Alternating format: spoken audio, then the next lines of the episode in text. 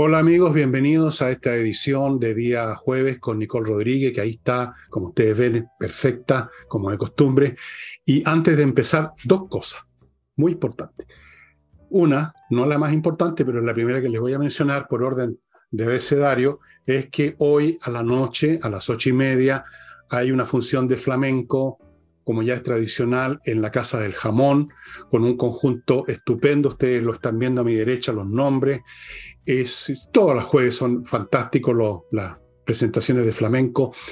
Ustedes ahí en ese teléfono reservan una mesa y se garantizan entonces estar súper cómodos con una mesa con los platos que usted quiera comer, el picado, que los charcutines, que esto, que el otro, vino, trago, escuchando buena música. Yo no sé, no me imagino qué mejor panorama de día jueves pueden ustedes tener que ese, el flamenco en la Casa del Jamón, Tenderini 171, al frente, al frente de la entrada, hay un estacionamiento de autos, o sea, usted llega y todo es cómodo y luego sale y agarra su coche y se vuelve a su casa. Primera cosa. Segundo, tienen que ver hoy el podcast de Nicole que le hizo a un epidemiólogo de una eminencia de Chile, el doctor Elar Koch, que demuestra con argumentos científicos muchas de las cosas que hemos hablado acá con, con Nicole, otras que hablé por mi cuenta, otras que han hablado otras personas también, por supuesto, y otras que no conocíamos, porque son ya mucho más científicas, eh, que para resumirles el cuento, y quiero que los vean, que los vean, para resumirle el cuento, hemos sido sometidos a una, no un experimento sanitario, sino que un experimento político y social de la grandísima puta que ha mantenido este país parado y no en mejores, sino que en peores condiciones sanitarias. En algunos casos por ignorancia, en otros casos eh, esa ignorancia que tiene buenas intenciones, que es una de las peores, en otros casos por cálculo, en otros casos por negocio, en fin, pero ¿para qué voy a decirles yo lo que ustedes pueden ver por su cuenta? Yo creo, y lo digo en serio, este programa debiera estar en cadena nacional de emisora, porque realmente es una lección de lo que ha sido, de lo que es la pandemia, de cómo debe enfrentarse una epidemia o llamada pandemia, de cómo no debe enfrentarse, de lo absurdo de muchas de las medidas, pero en fin, Dejo esto más bien ahora en manos de quien corresponde, que fue la persona que hizo la entrevista, una estupenda entrevista que en sí misma es una lección para tantos periodistas convertidos en, en, activistas políticos, que se les olvidó su profesión, que además no son muy inteligentes como en cambio lo es Nicole, es una lección de periodismo preciso, contundente y al grano, a la cuestión, al buque madre, como decía yo, en domicilio conocido. Una lección de periodismo por un lado y una lección de epidemiología y de sentido común por el otro. Vean el podcast de Nicole, que se encuentra, bueno, pongan ustedes en YouTube Nicole Podcast, Nicole Rodríguez, y, va a aparecer ahí. Esto es una entrevista impresionante. Yo le iba a ver unos pocos minutos nomás, porque tengo que hacer millones de cosas. Me quedé pegado todo lo que duró y no dura poco, ¿ah? Ustedes saben que la Nicole tiene muchos talentos menos el ser breve. Bueno, fue una excelente entrevista y yo los invito a verla. Nicole, Oye, cuéntame. me, da, me da risa porque a todos los entrevistados les digo, le voy a quitar un, poco de su tiempo, pero eso no es verdad, es, una mentira. Termina en una hora, una hora y media. Bueno, bueno, muchas gracias, pero justo coincidió la entrevista hoy con eh, la, el fin de algunas medidas anunciadas por el, el, MinSal, pero de eso me voy a referir. Efectivamente, en la entrevista, el eh, doctor Koch, en el fondo, para resumir, habla de la falta de evidencia con respecto a las medidas políticas que se tomaron para poder, entre comillas, combatir el COVID. Y paralelo a eso dice, los epidemiólogos y quienes conocen las pandemias saben cómo enfrentar las, las, pandemias, asumiendo también que hay gente que se va a enfermar, hay gente que va a morir y hay gente que se va a enfermar leve y hay gente que se va a enfermar grave. Pero las pandemias nunca se han enfrentado, no combatido, enfrentado de la manera en que se hizo ahora, que se convirtió en un fenómeno político y en políticas públicas que se determinaron por otras razones y no por razones científicas. Hablamos de las vacunas también y la falta de evidencia yo, también los invito a ver, aprovecho y me, cuelo ahí de lo que dijo Fernando y con esto quiero mencionar con respecto al fin de las medidas. Y ok, todos celebran hoy el fin del uso de las mascarillas, de los aforos, del pase de movilidad. Bien, ya era hora, era un atentado al sentido común, eh, era un atentado a la evidencia. Pero, y con esto no quiero ser aguafiesta, ni quiero ser el mensajero de las malas noticias. Pero hay letra chica y me parece que después de la alegría de que ser el último país del mundo, no considero a China porque China es una dictadura. China sigue con algunas restricciones, pero no me imagino que no es el país con el que nos queremos comparar, ¿no? Supongo. Pero, en fin, somos el último país del mundo en eliminar estas medidas, pero no se eliminaron las medidas y no se eliminó la estructura, sino que lo que dijeron es que se iban a flexibilizar las medidas, así que vayamos viendo la, la letra chica. De hecho, no se declaró el fin de toda esta estructura jerárquica que se creó a propósito de la pandemia, Incluso para poder flexibilizar, eh, estas medidas, habló de apertura del plan paso a paso, que sigue existiendo, sigue existiendo en contra de toda la evidencia. Las mascarillas se siguen usando en recintos hospitalarios y en estas cosas bastante ambiguas porque el gobierno ahí no sabe, porque no nos quiere soltar todavía, en recintos con aglomeraciones. Nadie entendió qué significa eso. Luego siguen los, encierros para personas con COVID, cinco días de encierro, de siete pasamos a cinco. Yo les quiero decir que en el resto del mundo esos encierros son voluntarios, lo que acá llaman encierro. Se le pide a las personas que están enfermas que no salgan, así como cuando usted tiene una gripe le dicen, no salgas de la casa para que no contagies a otro. Pero no es tomado como una obligatoriedad de permanecer encerrado como si fuera el primer día de la pandemia. Mantienen el testeo aleatorio en el aeropuerto, lo que a mí me parece que también atenta contra el turismo, porque me parece que es bastante violento que a dedo un funcionario de gobierno te seleccione y te diga usted vaya a testearse haciendo una búsqueda activa. ¿Búsqueda activa de qué? ¿Por qué tenemos que seguir buscando un bicho que sigue circulando, pero que ya toda la evidencia dice que letalidad y gravedad no implica? Y me voy al tema de los colegios, Fernando, con respecto a las mascarillas, porque muy bien, por fin, a, propósito de la crisis educacional mm. mental que tenemos con los niños y los adolescentes, pero resulta que si hay algunos casos, dos o tres mencionó la ministra, en, en algún grupo estudiantil, hay que avisarle al MinSal para que el MinSal determine qué hacer. ¿Qué política pública es esa? Quedamos de nuevo a la arbitrariedad y al dedo apuntador de un funcionario de gobierno que diga, no, este colegio no me tinca, o me cae mal, o este colegio es de rico, o este colegio lo que sea, y determinar qué hacer. Eso no es una política seria, ni tampoco una política científica si queremos hablar de evidencia. Dos puntitos más. ¿Por qué se elimina el primero de octubre? Si la evidencia es ahora, si las, las cifras son ahora, ¿Por qué el 1 de octubre? O sea, hay que esperar dos semanas más con los niños con mascarilla, dos semanas más de los restaurantes esperando con los aforos, porque, porque sí nomás, porque no existe ningún argumento válido para decir las condiciones van a estar exactas para el 1 de octubre. Y, en, en último lugar, quiero decir una pequeña reflexión. Me parece que el COVID y estas medidas políticas para poder restringir a la población, con el argumento sanitario nos da por una reflexión de lo fácil que es perder los derechos fundamentales y las garantías de los ciudadanos, incluso en una democracia cuando, cuando no hay un contrapeso al poder, porque acá en el Congreso todos se sumaron al discurso del miedo, todos se sumaron a una, un tsunami de, em, de este fenómeno llamado COVID y nadie paró un poquito y decir, reflexionemos qué es lo que le estamos haciendo a la población. Entonces, en esto me sumo algunos diputados que hoy dijeron, no, acá lo importante es que nunca más se vulneren los derechos de los ciudadanos con una determinación sanitaria. Y para eso, por ejemplo, hay que quitarle la prerrogativa al MinSal de declarar la alerta sanitaria sin pasar por el Congreso. Esas son medidas que rebustecen la democracia, no cuando hablan más y mejor democracia y dicen cualquier lecera.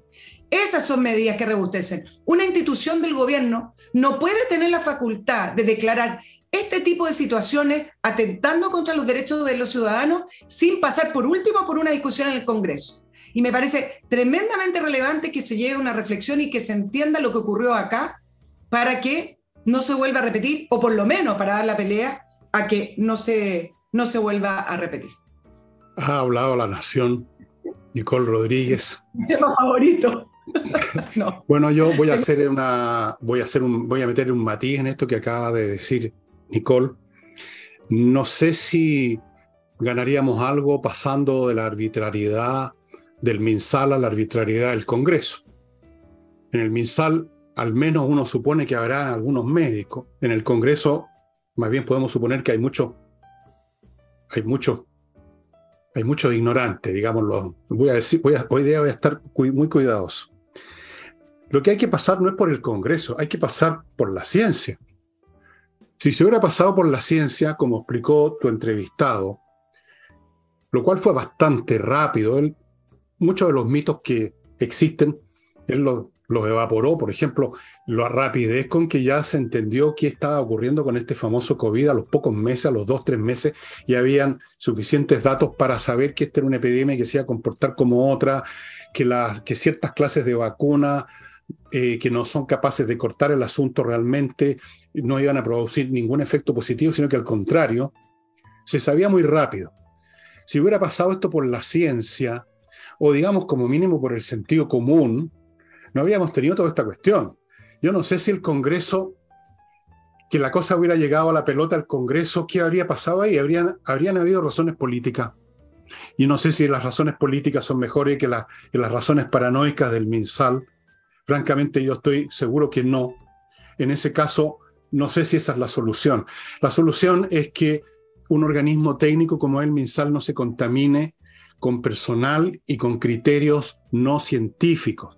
Por ejemplo, si este caballero que tú entrevistaste hubiera estado, hubiera sido el capo del MinSal, hubiera estado él a cargo, y los demás científicos que están con él, que piensan como él, no habría pasado todo esto. Él habría dicho eh, lo que Mañalich, como él cuenta, dice al principio, yo les invito a que vean la entrevista porque es muy interesante. Mañalich al principio estaba con todas las de seguir el sentido común, las normas que, que impone a la ciencia el conocimiento que tienen de estas mecánicas de las epidemias. Y luego cambió, y seguramente cambió porque ahí se entrometió la política. Seguramente, Nicole, aquí hubo en algún momento alguien o varios que pensaron, esta es nuestra oportunidad para usar esto para control político. En este caso, para control desde el punto de vista del gobierno de estas hordas que andaban dejando la crema y que las congelaron, porque fue, efectivamente eso pasó, fue un balde de agua a, a, un, fuego que se estaba iniciando, fue un manguerazo. Entonces, de la noche a la mañana cuenta, Mañalich cambió su criterio. Yo creo que él tu entrevistado sabe más de lo que dice, pero es un hombre muy inteligente y por supuesto le hizo un poquito el kit echar a más detalle. Pero con todo eso, muy interesante, véanlo. Eh, ahora, claro, yo me imagino que las, personas se, preguntarán, bueno, pero Chile no hizo cosas tan distintas al resto del mundo. Es efectivo que en un principio Chile hizo cosas similares. El punto fue la duración cuando en Europa, en Estados Unidos, que los pongo como los dos grandes ejemplos, se empezó a discutir que esas medidas no servían y se empezaron a cambiar. Y hubo países que no los implementaron, ¿ah? Bélgica, Suiza, Sudáfrica, dejó que el virus eh, siguiera circulando y tiene los mismos resultados. Por lo tanto, efectivamente en un principio a lo mejor Chile se eh, acogió a esta ola mundial, a este fenómeno COVID, eh, implementando las mismas medidas, pero si ustedes revisan lo que ocurrió en el resto de los países donde las donde se dio por último un debate, donde acá no se dio, efectivamente esas medidas se fueron extinguiendo en el tiempo. Si a mí lo que me parece preocupante de Chile es cómo quedaron estancados con un discurso de miedo, donde no hubo contraparte, donde no hubo debate, y llevamos prácticamente dos años y medio, tres, de estas políticas restrictivas contra la libertad de las personas que atentan contra el sentido común, y hoy se establecen flexibilidad ¿no? Fin de la pandemia. ¿Y flexibilidad por qué? Por la presión. Esto no fue una decisión autónoma del Ministerio de Salud. Hubo una presión parlamentaria que empezó a surgir y hubo una presión desde la sociedad, de distintos ámbitos, desde los colegios, desde el rubro turismo y otros por nombrar solamente algunos.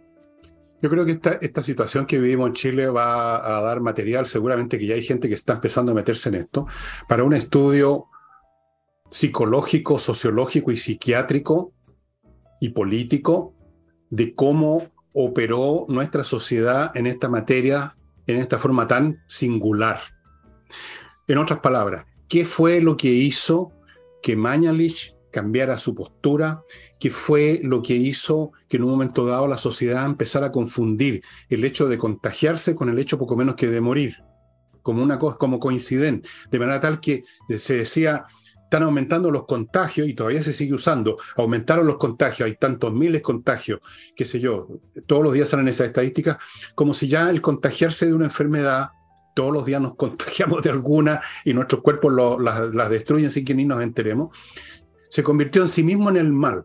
¿Cómo operaron los medios de comunicación? ¿Cómo creció la histeria? ¿Cómo fue aprovechado por los políticos? Algunos para como la señora Isquiasiche, que yo creo que llegó al Ministerio del Interior por poco tiempo, eso sí, Isquiasiche es la breve, deberían ponerle, porque se proyectó haciendo uso de la pandemia, ¿no? Se paseaba por todos los medios de comunicación. Ese estudio de la reacción histérica, política y psiquiátrica de Chile es el gran tema para cualquiera que quiera hacer una memoria de grado interesante para los que están estudiando ciencias humanas. Y ahora, antes de continuar, con lo que nos va a contar Nicole de estas cosas, porque seguramente hay más.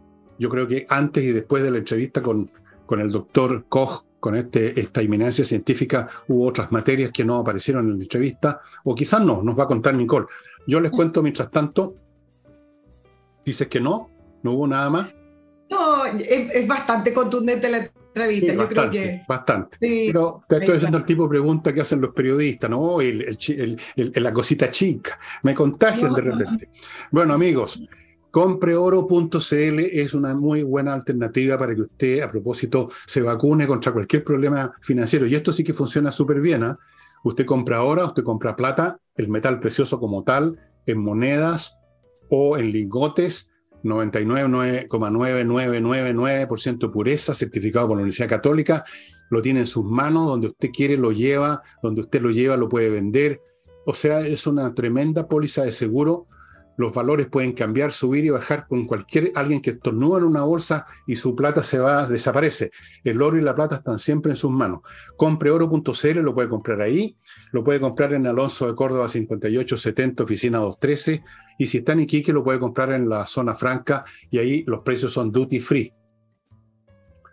Sigo con Chilenos España, un grupo de profesionales especialistas en facilitarle totalmente este proyecto que usted tiene de irse con familia y todo, el paquete completo a España, a trabajar, a invertir, a hacer una nueva vida. Ellos le consiguen de inmediato una visa de residencia no lucrativa que consiste en que usted se puede ir ya con su familia, pero no puede todavía, digamos, em, ponerse a trabajar en una empresa española, hacer ese tipo de cosas, pero sí puede trabajar vía internet eh, con empresas de otros países, em, puede comprarse una casa, puede hacer un montón de cosas y la visa definitiva que le va a permitir hacer todo le va a llegar muy rápido.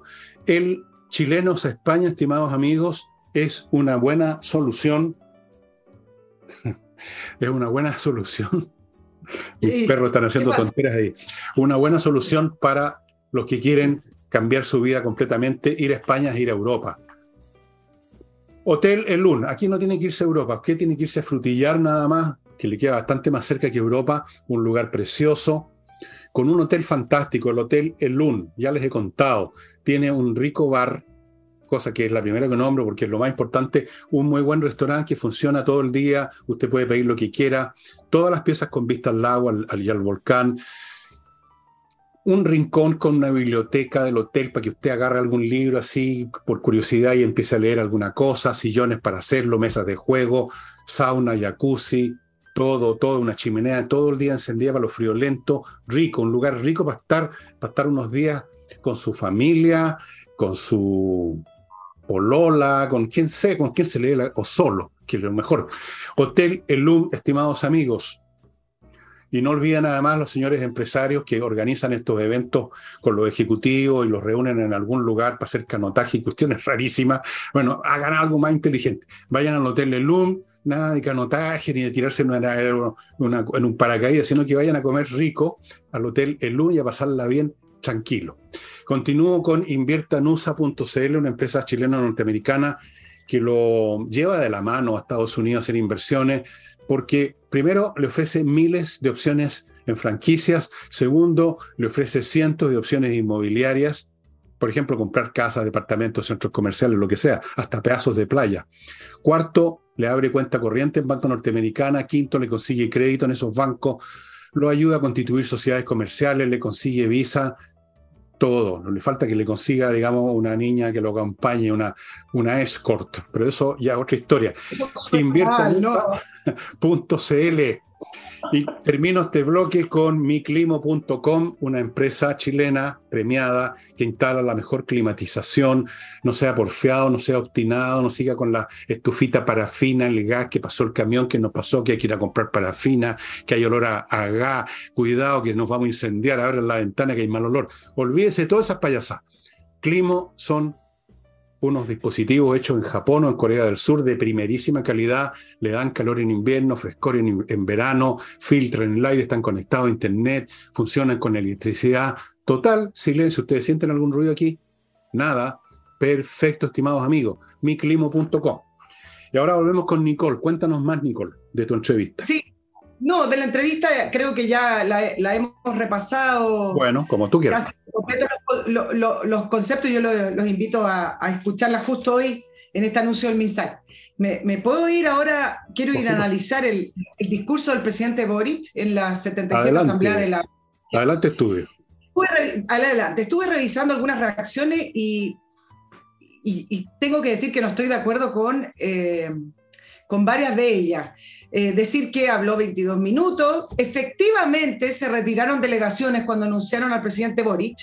Eh, algunos dicen que se retiraron 40 delegaciones. Yo no he podido comprobar el número, estuve tratando de llamar a algunas personas que conozco, pero efectivamente fueron varias, si es que lo queremos poner así, están las imágenes, lo, lo pueden ver. Y acá vienen algunas preguntas que uno se tiene que hacer con respecto al discurso, más allá de algunas palabras que resuenan. ¿A quién le habló el presidente Boric cuando dio su discurso? ¿Cuáles eran sus objetivos principales, los ejes de, las palabras que dijo, hacia dónde quería apuntar? a modo general, a mí me parece que el presidente Boric y en relación a, a los comentarios que se hizo con respecto a su discurso acá en Chile, es que todavía se quiere que el presidente Boric sea alguien que no es todavía los analistas y algunas personas políticos están esperando que el presidente Boric sea el presidente de la segunda vuelta y él en su naturaleza no es esa persona, no es ese presidente. A mí me pareció que principalmente parecía una cadena nacional que no le estaba hablando al mundo, sino que le estaba hablando a su grupo, le estaba hablando a la izquierda, a la izquierda nacional, a esta izquierda en Chile, a, a la izquierda latinoamericana y al progresismo internacional, pero al progresismo no entendido como los ex centroizquierdas, sino que al progresismo radical que todavía queda en, Europa. Fue un discurso ideológico si uno realmente lo examina eh, y a la vez reflejó los dilemas políticos del propio presidente y su coalición. Y aquí yo quiero, quiero ir eh, disgregando algunas cosas. Me parece que hubo una parte, una victimización hizo el relato del estallido, habló del el famoso octubre del año 2019, habló largamente de las razones del estallido, y no solamente hablando de eh, el modelo de, desarrollo adoptado por la, por la concertación, que al final dice produjo mejoras, pero en realidad mantiene una alta concentración de la riqueza, llevándonos a ser uno de los países más desiguales del mundo. Algo que tú analizaste ya, Fernando, en el programa de ayer pero que además termina siendo una mentira y que es parte del relato que ha tenido el Frente Amplio, es parte del relato del octubrismo además, por lo tanto sigue dándole vuelta a ese relato cuando las cifras dicen algo completamente distinto. Si ustedes me preguntan a mí, y acá lo voy a ir complementando, parte de, darle un, un buen espacio al estallido de octubre es para poder justificar el nuevo proceso constituyente que ellos avalan. Luego habló de eh, los graves episodios de violencia y represión descontrolada por parte de las fuerzas de seguridad. Y acá abro comillas. Fuimos testigos de una represión descontrolada que terminó con muertos, heridos y más de 400 personas víctimas de daño ocular. origen del proceso que se prolonga hasta ahora. Y acá voy a hacer un alcance. Si el presidente Boric quería levantar la imagen país y reivindicar a Chile en el concierto internacional, ¿cómo es posible que subraye que en Chile hubo violaciones a los derechos humanos en octubre y el rol de nuestras fuerzas policiales, cuando efectivamente los organismos internacionales, solo uno que fue el enviado de la alta comisionada, pero tanto Human Rights Watch como incluso el INDH, avalado por después el testimonio de Sergio Mico, dijo, efectivamente, hubo no hubo violaciones sistemáticas, sino que hubo abuso de la fuerza en algunos casos, que son cosas completamente distintas. Me parece que el presidente Boric quiso dejar mal al gobierno de Piñera y no se dio cuenta que eso no pasa en el concierto internacional. No estaba dejando mal al gobierno de Piñera, estaba dejando mal a Chile, vilipendiando a las instituciones de Chile y vilipendiando a nuestro país, diciendo que somos el más desigual y que nuestras fuerzas policiales son brutales porque violan los derechos humanos. Bonita manera de presentar nuestro propio presidente a Chile. Y voy a decir dos puntitos más. Dice que algunos han querido ver el resultado del plebiscito como derrota del gobierno cuando es totalmente falso. No algunos. Ellos vincularon la aprobación del nuevo texto constitucional para poder llevar a cabo las reformas que ellos querían. El que vinculó el resultado del plebiscito a su gobierno fue el propio Boric y su gobierno. Por lo tanto, no diga algunos, sino que finalmente fue una estrategia de ellos para poder apoyar a que saliera la prueba. Y dice, y esto es lo último, confío, al país, confío en el país que logrará a corto plazo una carta magna capaz de garantizar lo que entiendo que quieren los chilenos. Cambios con estabilidad. Y aquí quiero decir dos cositas que me parecen relevantes porque las saqué de la prensa internacional. A algunos les sumó esto de los cambios, pero con estabilidad. Un poco parecido sonaba a lo que Salvador Allende de la vía democrática hacia el socialismo. Es decir, despacito, despacito, pero el final es el mismo. Y con respecto al proceso constituyente y su continuidad, cuando el presidente Boric habla de a corto plazo, leí dos analistas internacionales que decían que el presidente Boric con esto lo que estaba haciendo es avalar el modelo Castro chavista. ¿Qué es lo que es esto? Si ustedes ven lo que ha pasado, pasó con Chávez, pasó con Maduro, pasó con Evo Morales, cuando no les resulta, y pasó en, alguna medida con Santos en Colombia, cuando no les gusta, cuando no les sirve o cuando les es adverso el resultado de un plebiscito, siguen adelante, siguen adelante, porque si no es a la primera, es a la segunda o es a la tercera. Lo hizo Evo Morales cambiando la constitución, lo hizo Evo Morales planteando que era un derecho humano poder presentarse de nuevo como presidente, lo hizo Chávez cuando perdió no el gran cambio de la constitución venezolana, sino que después y lo ha hecho Maduro cuando pierde elecciones y después le quita el poder al Congreso y se lo entrega a la Asamblea, a la Asamblea Constituyente. Y algunos han resaltado que ese es el modelo chavista para poder concretar el diseño que tienen políticos. Fernando. ¿No tienes otros dos puntitos? Tengo profesores internacionales con respecto a Boric, te lo digo después. bueno, em, ¿a quién le habló Boric? Bueno, en primer lugar, así, le habló a una sala semi vacía, porque la verdad es que no quedó mucha gente con la paciencia suficiente. Algunos se quedaron ahí por cortesía, porque son países latinoamericanos, qué sé yo. Eso. Segundo, le habló, yo estaba anotando exactamente lo mismo que tú dijiste, le habló a sus partidarios acá en Chile y a sus partidarios afuera de Chile también. Eh, y habló lo mismo que habla acá, lo mismo que va a hablar siempre, porque Boric no se puede esperar otra cosa de él. él es un creyente, como la señora Vallejo, como el señor Tellier, como el señor, ¿cómo se llama? Jadue, como todos ellos, es un creyente, es un feligrés de un credo. Y yo todavía no conozco ningún caso, ni en la religión que conozco más de cerca, que el cristianismo, ni en las otras religiones que he estudiado sus historias, no conozco casi casos de personas que una vez que tienen una fe, se bajen de ella simplemente porque la realidad en la cara les dice que esa cuestión no funciona, que es, absurda. Son tan raros los que se salen que hay un lenguaje especial para ellos, son los apóstatas, por ejemplo. Muy pocos.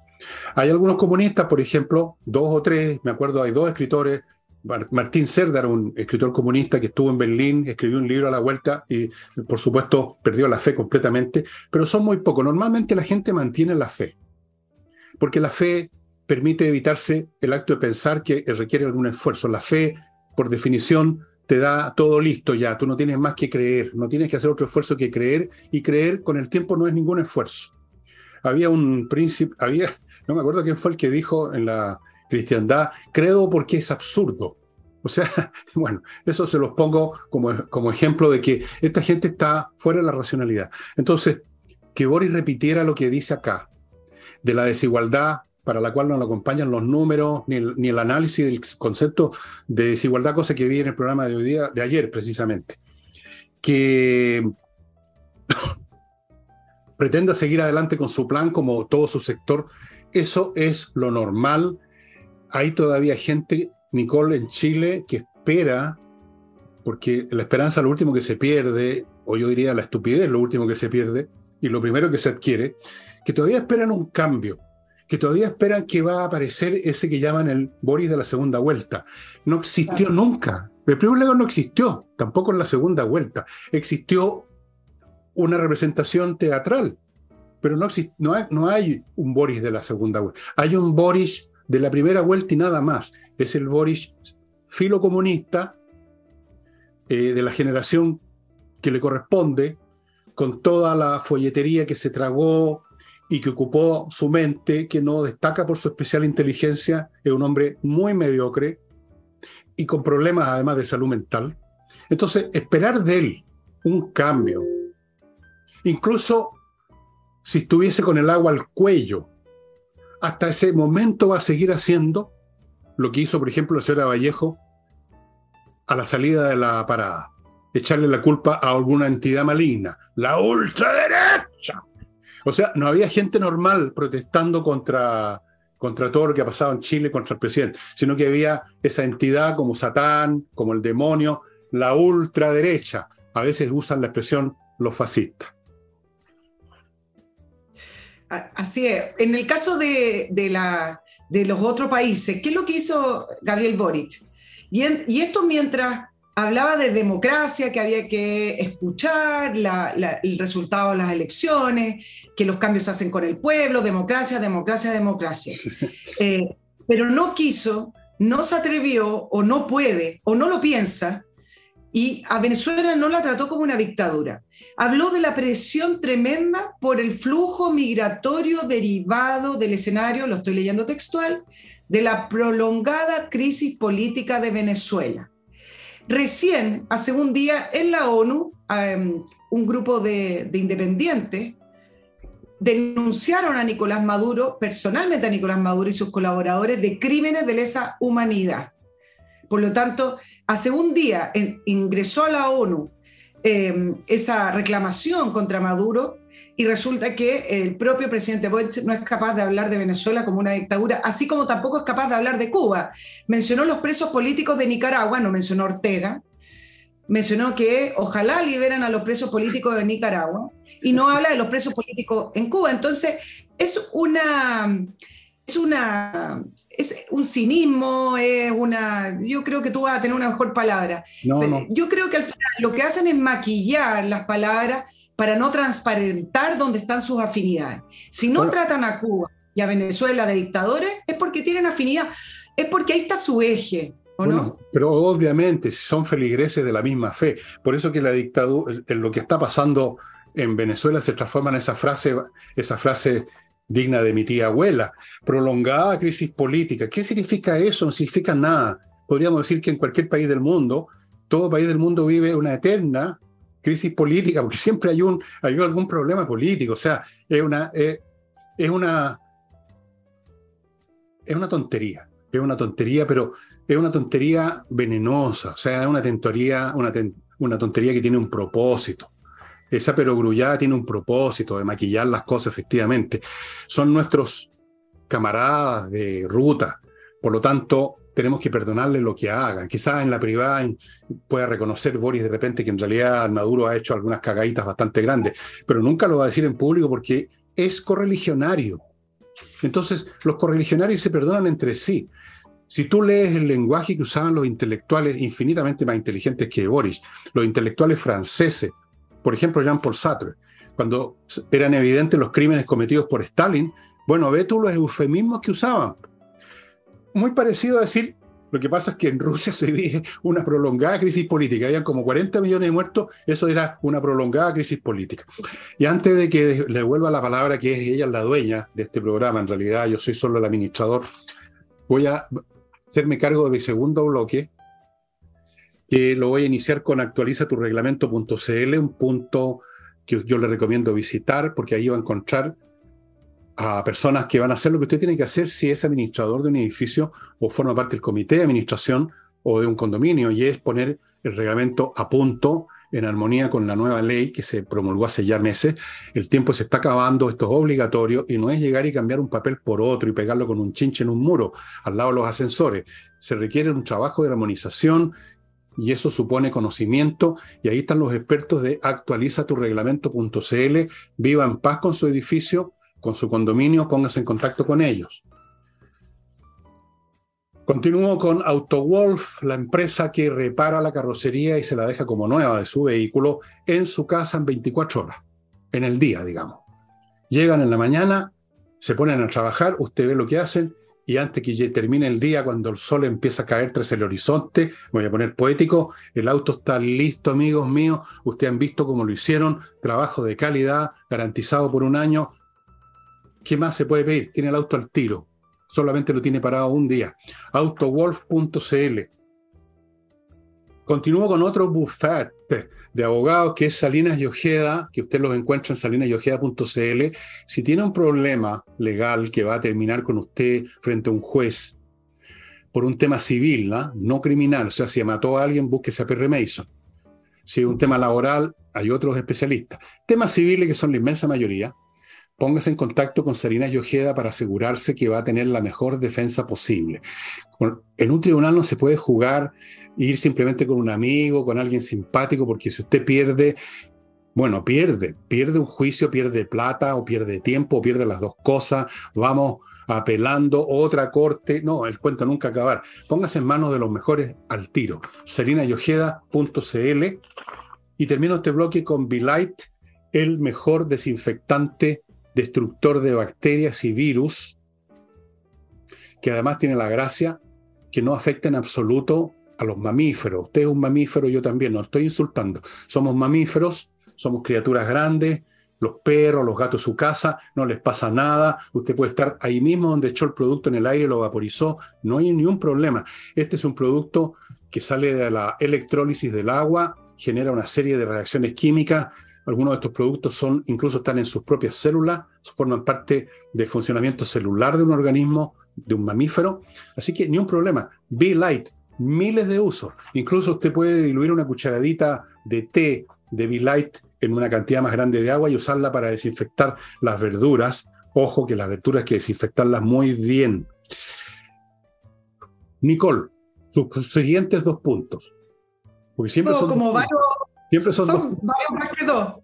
Sí, son varios más que dos, pero, pero me parece que son importantes porque el, la otra, el otro eje principal que tiene, o el otro objetivo principal que tiene esta, esta gira a Estados Unidos en el marco de eh, la Asamblea General de la ONU, es la gira que está realizando además paralela el ministro Marcel, eh, que es un cuento aparte, pero que depende finalmente de lo que diga el presidente. Y acá me voy a concentrar en, este punto. Se, supone que Marcel va a reunirse y se ha reunido hasta el día de hoy con varios inversionistas, grupos importantes, bancos mundiales, agencias clasificadoras, etc. Se supone que Marcel se reúne con ellos para poder dar certezas al mundo empresarial y financiero y decirles que Chile es un país seguro y que además, como lo que dijo ayer para nuestros auditores, que Chile ya está eh, ajustando sus cifras con respecto a la, deuda pública. Pero lo que diga Marcel no importa. ¿Por qué? Porque Marcel describe un país muy distinto al país que está describiendo Gabriel Boric, nuestro presidente, en la Asamblea General de la ONU y en sus entrevistas. Un analista dijo, y me, pareció tan acertado que lo voy a eh, repetir textual, basta con escuchar las diferencias entre ambos, entre Marcelo y el presidente, para decidir no invertir en Chile, no necesitan decidir a quién creerle. Presidente Boric es la cabeza de este país, de este gobierno, por lo tanto lo que diga Marcel queda a medias si el discurso de Marcel no va en la línea de lo que dice el, el presidente Boric. Es efectivo que Marcel llega en un contexto de alta inflación, las agencias calificadoras que siguen aumentando el riesgo país, la última, la última fue Moody's ayer, pero por último son indicadores fiscales, indicadores económicos de deuda y de gasto que con bajo crecimiento, pero por último esas variables podrían cambiar, ok. Pero cuál, acá hay un problema de fondo y esto es lo que quiero mencionar. Que un inversionista decide por Chile sería muy raro. ¿Por qué? Porque el presidente primero en su discurso cuestiona el modelo de desarrollo.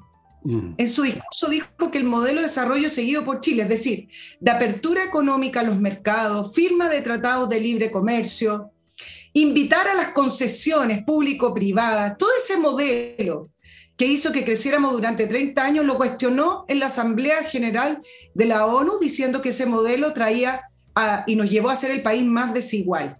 ¿Cómo hoy entonces vamos a invitar a los inversionistas? Ni siquiera, por último, en esas contradicciones que tiene el presidente, ni siquiera en ese discurso mencionó o reivindicó el tema de los mercados abiertos, del libre comercio, tampoco habló del diseño que tiene para Chile de insertarse al mundo y de invitarlos a, a invertir en Chile en el contexto del nuevo proceso que él también mencionó. En segundo lugar, homenajeó a Salvador Allende y reivindicó su figura. Un modelo político y económico fracasado, con expropiaciones, con el Estado metido en todas partes. Eso es lo que está reivindicando en esta gira y eso me parece que no va a ser muy atractivo para los inversionistas. Y en tercer lugar, se está discutiendo la reforma tributaria, que con un maquillaje acá o un poquito de cambio acá, lo que hace globalmente es subir los impuestos de una manera importante. Yo no sé si eso es muy atractivo para los inversionistas, en el contexto de inseguridad y desorden político que tenemos. Espérame un poquito, por favor, voy a tener que hacerme cargo aquí.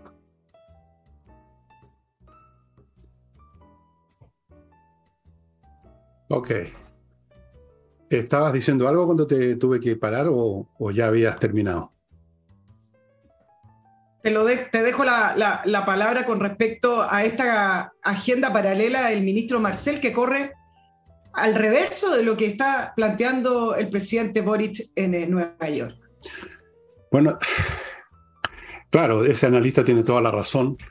Mm, no sé, no, sé cómo Marcel sigue siendo ministro de Hacienda y no tiene la, no renuncia, porque claramente está haciendo el papel del Tony, del anestesista, o sea, le falta contar chistes nada más. ¿Qué inversionista va a creer mientras está Boris diciendo todas esas estupideces, esas sandeces, añejas, añejas, sacando a relucir a Salvador Allende? En primer lugar, él no está, con todo respeto, a la altura de Salvador Allende. Pero Salvador Allende, mal que mal, era un tipo de cierto calibre. No, no se compara con, con, con Boris, por mucho que trate de imitarlo hasta en los anteojos que usa. Eh, Boris va a resultar uno de los presidentes más perjudiciales que ha tenido, eh, compitiendo, yo creo que superando a Michelle Bachelet, que fue muy incompetente. Yo creo que lo supera a Boris. Y eso que lleva, ¿cuántos? ¿Cuatro meses de gobierno? ¿Cinco? Ya, ya, ya le ganó, ya le ganó. Y con lo que anuncia, ¿para qué hablar? Eh, los que creían que Marcelo iba a poder parar eso, que iba a dejar haciendo discursos a, Boris, pero él por su parte iba a mantener funcionando la economía, están muy equivocados. La única forma que Boris podría redimirse, pero que no va a ocurrir, es que se apartara definitivamente de, ese, de esa ancla que tiene colgado el cuello, o tal vez ni siquiera, porque no es un peso para él, es algo que le gusta, es su, adhesión al Partido Comunista, pues si él, él, él es una... Él es un instrumento del Partido Comunista y de los otros grupos más o menos muy cercanos al Partido Comunista, cuya, visión de la economía del país ya la conocemos y ya sabemos los resultados también, pues ahí están los libros de historia tendría que romper con ellos. Como lo dije ayer, esos son los dos caminos que tiene Chile. O sigue en esa política y eso nos va a conducir a alguna crisis institucional grave o peor que eso, una guerra civil, porque vamos a la ruina y la ruina trae más conflictos y los conflictos terminan a los tiros. o rompe con el Partido Comunista y con todos esos sectores ultra maximalistas que son los que creen que pueden instaurar un tipo de sociedad donde no hay inversión, donde nadie trabaja, donde la semana cada vez más corta, donde los estudiantes no estudian, donde no hay ninguna disciplina, pero ellos, claro, están arriba, flotando como los que están arriba, digamos, de los restos del naufragio. Son las dos opciones. Ahora, lamentablemente yo creo que la segunda, la opción de cortar con los comunistas no la va a seguir Boris, porque él es partidario de eso. Si se le ve que si cree en algo, cree en esas cosas. Y segundo, no tiene bolas, perdonen la expresión, para cortar si fuera el caso, si fuera necesario. No tiene coraje, no se atrevería.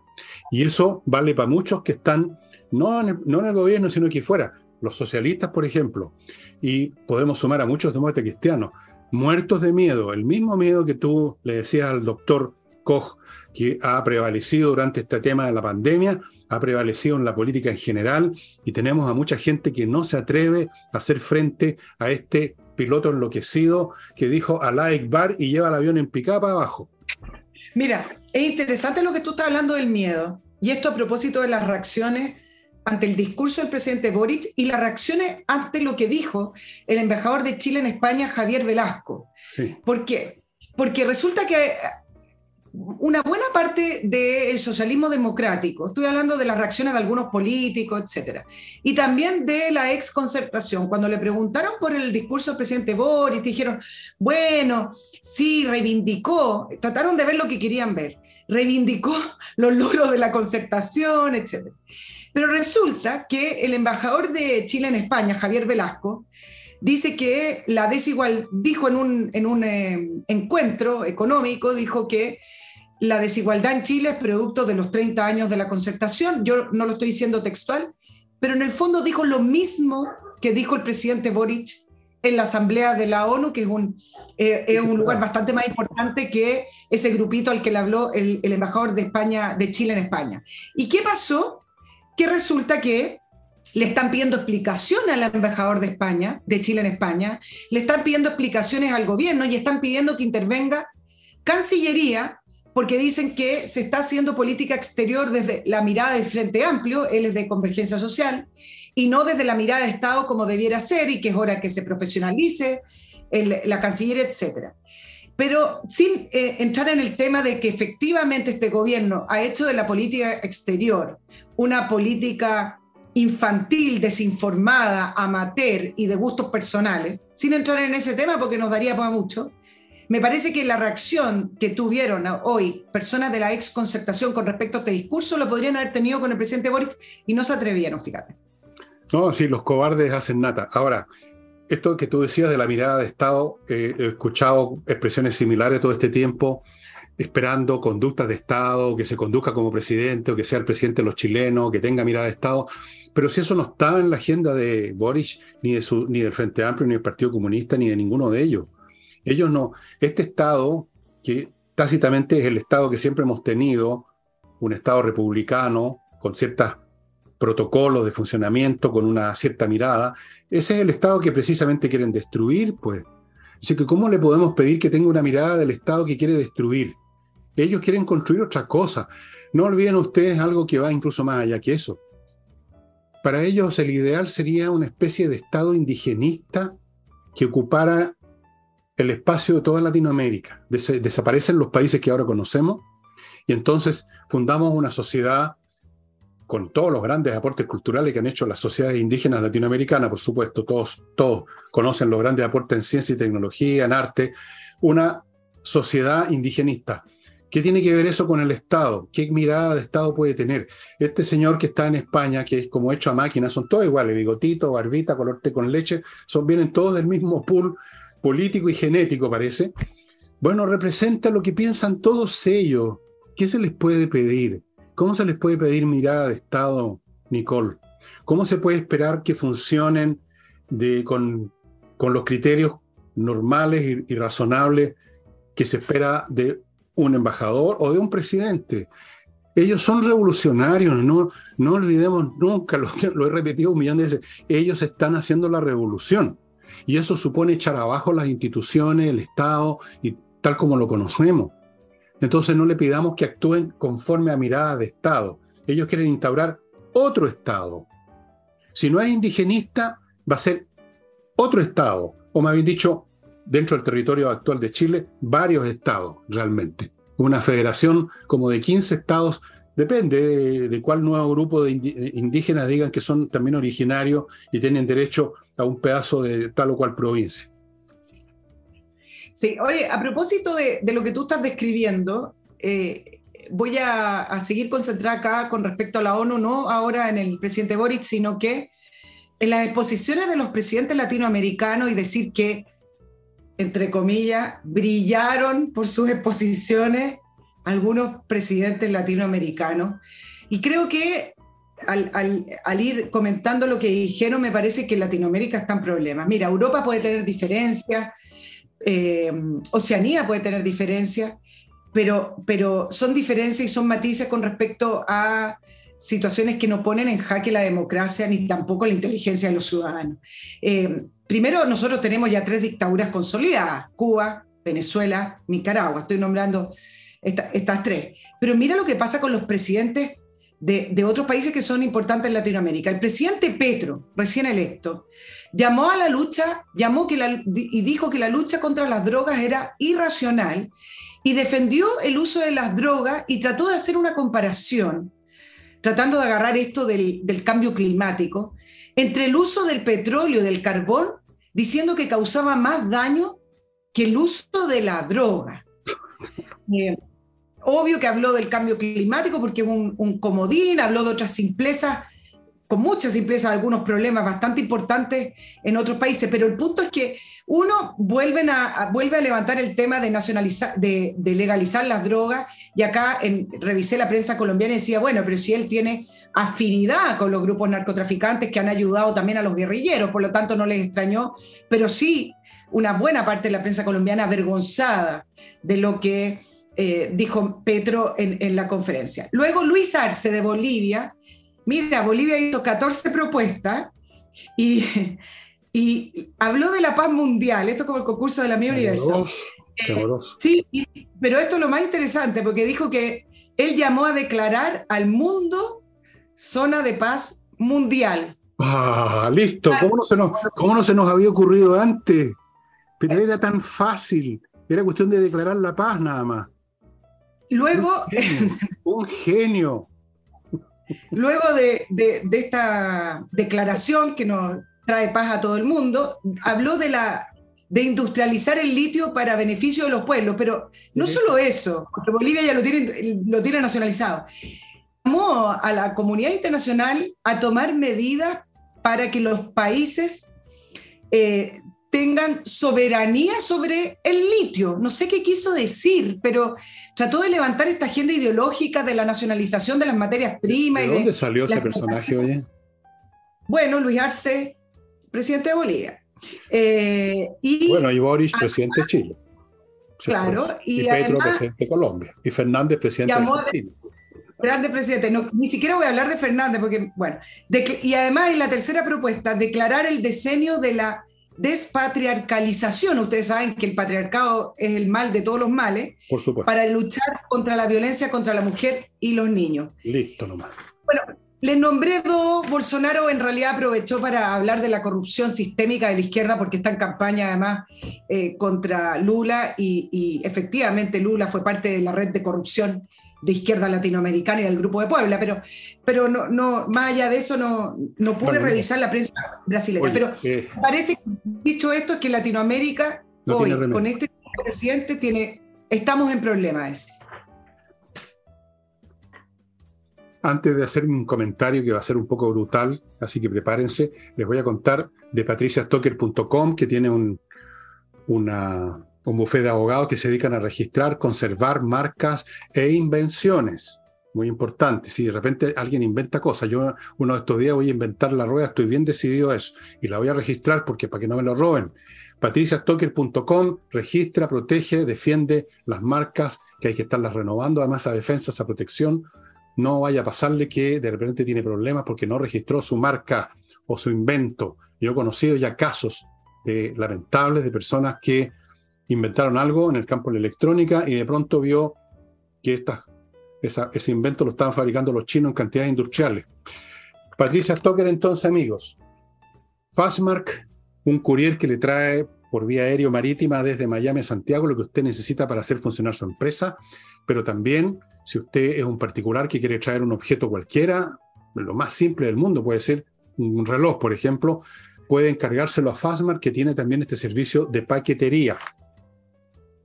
Y termino este bloque antes de entrar a mi comentario demoledor y espantoso con entreninglés.com, donde profesores de inglés le van a enseñar de una vez por todas a hablar, a escuchar, a entender el inglés. Y mm, lo hacen con profesores, como les digo, y lo hacen online, eso le da mucha eficacia a los cursos de cualquier clase. Yo pronto voy a abrir un curso online de cálculo tensor para los interesados, pero les advierto que es un poquito dificultoso. Entreninglés.com. ¿Por qué crees tú que desde tiempos inmemoriales en Europa se ríen de Latinoamérica, pues Nicole? Porque somos un continente de Tony, somos un continente realmente patético, somos un continente donde todo el tiempo aparece una nueva generación de personajes como los que tú mencionaste. Mira tú, Boris en Chile, haciendo el discurso que tú comentaste. Fernández en Argentina, que no sabe ni aritmética y habló del 900% de inflación en Estados Unidos. Después tenemos este señor en Bolivia, que descubrió que la paz universal se consigue si uno la decreta. No sé cómo no se nos había ocurrido. Después tenemos a Petro en Colombia diciendo lo que comentó Nicole. Luego tenemos a Maduro, que es un personaje francamente como para ponerlo en el Museo de Historia Natural, destruyendo su país, aunque eso lo llama Boris una prolongada crisis política. Bueno, vayan sacando conclusiones. Si vamos para atrás en el tiempo, vamos a encontrarnos con otros contemporáneos tan... Eh, no tengo palabras, yo no sé. Yo alguna vez, desde niño, tuve una sensación, Nicole, esto es una confesión personal, ¿ah? no debería ni hacerla. Tuve la sensación que había nacido en el lugar equivocado y tenía la sensación que los latinoamericanos éramos un chiste mal gusto. Y muchos años después, entre los libros que escribí, hay uno que se llama, bueno, por ahí lo tengo, no me acuerdo bien el título, pero tiene que ver con Latinoamérica, Muerte a los Latinos, así se llama. Un personaje que se termina por cabrear con nuestra mentalidad francamente torpe. Ahora, en lo concreto, ¿de dónde salió esta generación cómo se creó esta generación que llegó al poder en todos estos países con estos conceptos aún más torpes de los de la época de Carlos Áñez del Campo, de la época, no sé, hasta de Domingo Perón. ¿De dónde salieron? ¿Quién los fabricó? ¿Qué le echaron en la leche materna a todos estos señores que llegaron al poder y descubrieron a los pueblos originarios, los males del patriarcado, y la paz universal a la vuelta de la esquina con solo decretarla. Es, muy interesante el fenómeno. Seguimos siendo el continente para la risa, estimado amigo. Es, es, bien interesante. Ahora, desde el punto de vista político, leía el otro día unos análisis con respecto a esta nueva ola de izquierda que se dio en el continente. Nosotros lo analizamos, Fernando, hace varios programas atrás, cuando ganó Gustavo Petro. Pero dicen que este fenómeno de estos gobiernos de, izquierda recientemente elegidos se repiten algunas características. Y yo creo que el, presidente Boric y su gobierno es parte de estas características. Primero, son gobiernos sin proyectos políticos que llegan al poder con la famosa promesa de renovación y del cambio de la nueva política, pero que al final llegan al poder simplemente criticando sin nada definido. Al poco tiempo pierden la aprobación del electorado que los llevó al poder y comienza a reflejarse su falta de capacidad y su falta de conducción y las mismas, y las mismas contradicciones con las que operan en su equipo. Son gobiernos que eh, en general tienden a radicalizar y polarizar y que tienden a la inestabilidad, producto de esto, de la falta de apoyo y de la falta de, proyecto político eh, definido. Más o menos esas son algunas de las características. Era largo el análisis. Sí, claro, correcto. Eh, ahora, la razón por la cual no, no, tienen nada concreto es que, eso también lo hemos hablado acá un millón de veces, el, el proyecto socialista se derrumbó hace rato, así que no tienen nada.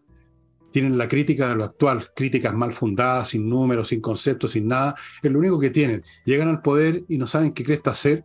Se dan vueltas con frases de infantiles, adolescentes, como las que escuchó, como las que evacuó, no voy a decir, discursión, evacuó Boric en las Naciones Unidas, y en eso se quedan y mientras tanto los países se hunden. Antes de, antes de muchas cosas que faltan todavía, porque yo sé que Nicole tiene otros dos puntos, permítanme recordarles, amigos, si usted tiene un piso flotante, o sea, eso que llaman piso flotante, que nunca ha sabido realmente qué cresta es eso, o parqué de verdad, o una rica alfombra repleta de pisaje, de los hombres que salen del, pasan, entran con los zapatos con barro, nunca falla eso, o tiene piedra pizarra en el suelo, lo que sea, SMF, que significa Soluciones Master Floor Limitada, es una pyme que desde el año 2001 está en poner a su disposición productos especiales para cuidar, mantener, amononar y embellecer todo ese tipo de pisos, incluyendo las alfombras que son muy jodidas de limpiar. Yo lo sé personalmente, alguna vez he estado con una manguera en el jardín tratando de limpiar y después de secar una alfombra. No, no es la manera. SMF. Hey, el corredor más rápido de Chile para la venta de bienes inmobiliarios. Todos los que quieren vender una, una casa, un departamento, alguna cosa, lo, lo, que siempre quieren es que al tiro se venda, por supuesto. Quieren tener la plata mañana. Y los corredores inmobiliarios normalmente son bastante lentos. No así Hey, que tiene métodos innovativos, es mucho, pero mucho más rápido que los demás, me consta. Y termino con espacioajedrez.com, donde Pablo Tolosa, mi gran amigo Pablo Tolosa, no, no tengo grandes amigos, tengo amigos nomás. El amigo Pablo Tolosa, maestro internacional de ajedrez, ofrece cursos, a veces en directo, ahora en video, porque los cursos en directo se agotaron, ideales para los niños, la formación intelectual de un niño con el ajedrez es infalible porque les dura toda la vida.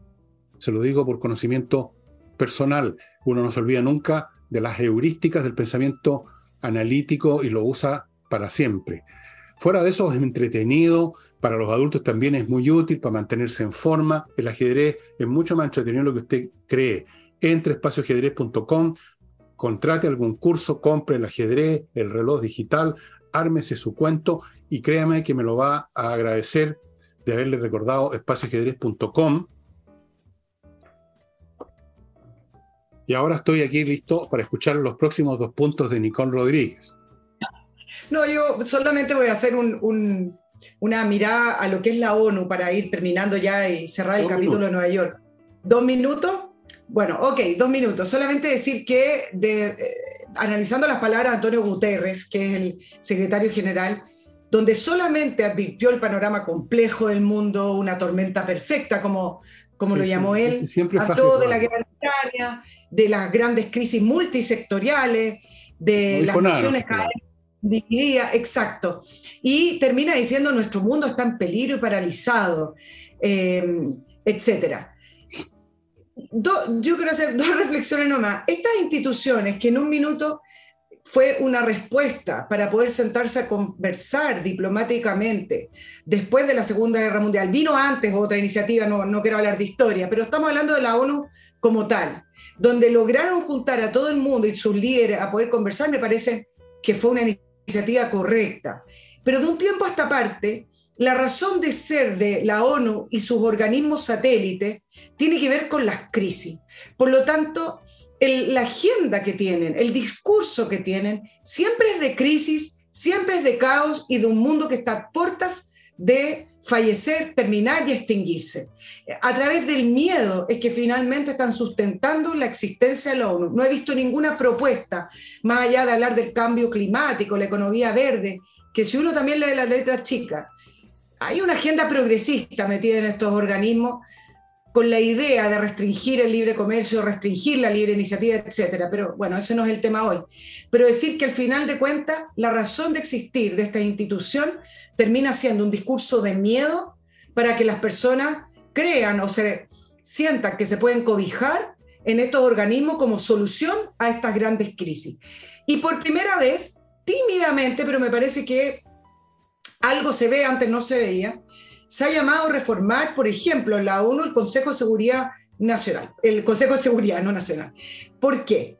Porque en el Consejo de Seguridad hay cinco miembros permanentes, que son Rusia, China, Estados Unidos, Francia y Reino Unido.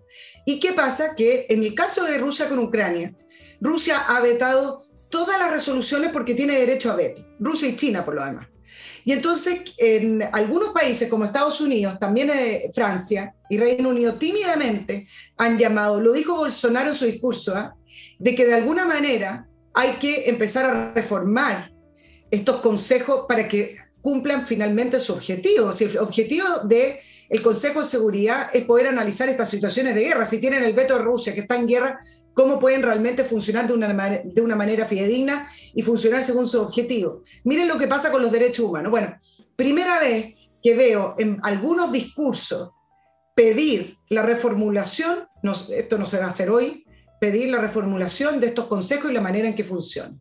Bueno, eso es una petición absurda, porque la condición funcional, la condición para que existe y funcione las Naciones Unidas es que no funcione. Porque si funciona, varios de sus miembros se van y deja de ser las Naciones Unidas. Esto se vio con la organización que precedió a las Naciones Unidas ante la Segunda Guerra, que fue la Liga de las Naciones. Cuando la Liga de las Naciones quisieron ser serios con situaciones que se estaban dando por la conducta de Italia en el norte de África y por la conducta de Alemania, ¿qué pasó? Que se retiraron y dejó de ser la Liga de las Naciones. Esa es la contradicción interna de estas organizaciones, que para que sean organizaciones mundiales, no pueden tratar nada que ahuyente, que haga salirse algunos de sus miembros, sobre todo si son los miembros más importantes. Entonces eso no tiene solución. Si, las Naciones, si las Naciones Unidas dicen no, no van a haber más vetos, sino que todo va a ser voto por mayoría, al primer voto en contrario se van los rusos, se van los chinos y se van entonces aquellos países que precisamente queremos tener supuestamente ahí en la mesa para poder siquiera hablar con ellos. Así que lo de Bolsonaro es una frase que no, no tiene, digamos, sentido. Es cuestión de pensar un poquito en las condiciones de funcionamiento de estas organizaciones. Eh, funcionan si no funcionan. Funcionan si no pasa nada. Funcionan si las decisiones son sobre cosas menores que no perjudican a nadie. Si perjudican a alguien, dejan de ser organizaciones mundiales. Es así de simple, es una lógica inevitable. Y amigos, antes de irnos, quiero recordarles el podcast de Nicole, donde está y le estoy hablando en serio, esto no lo digo por pura amistad, realmente todos los chilenos debieran ver, ya que están todos los chilenos psicopatizados con la cuestión del COVID y la mascarilla, todavía veo, no sé qué palabra usar, gente en la calle, donde, en mi cuadra donde no anda nadie, con una mascarilla. Yo he visto algunas personas que andan con unas cuestiones de plástico, con una escafandra, o sea, es una locura.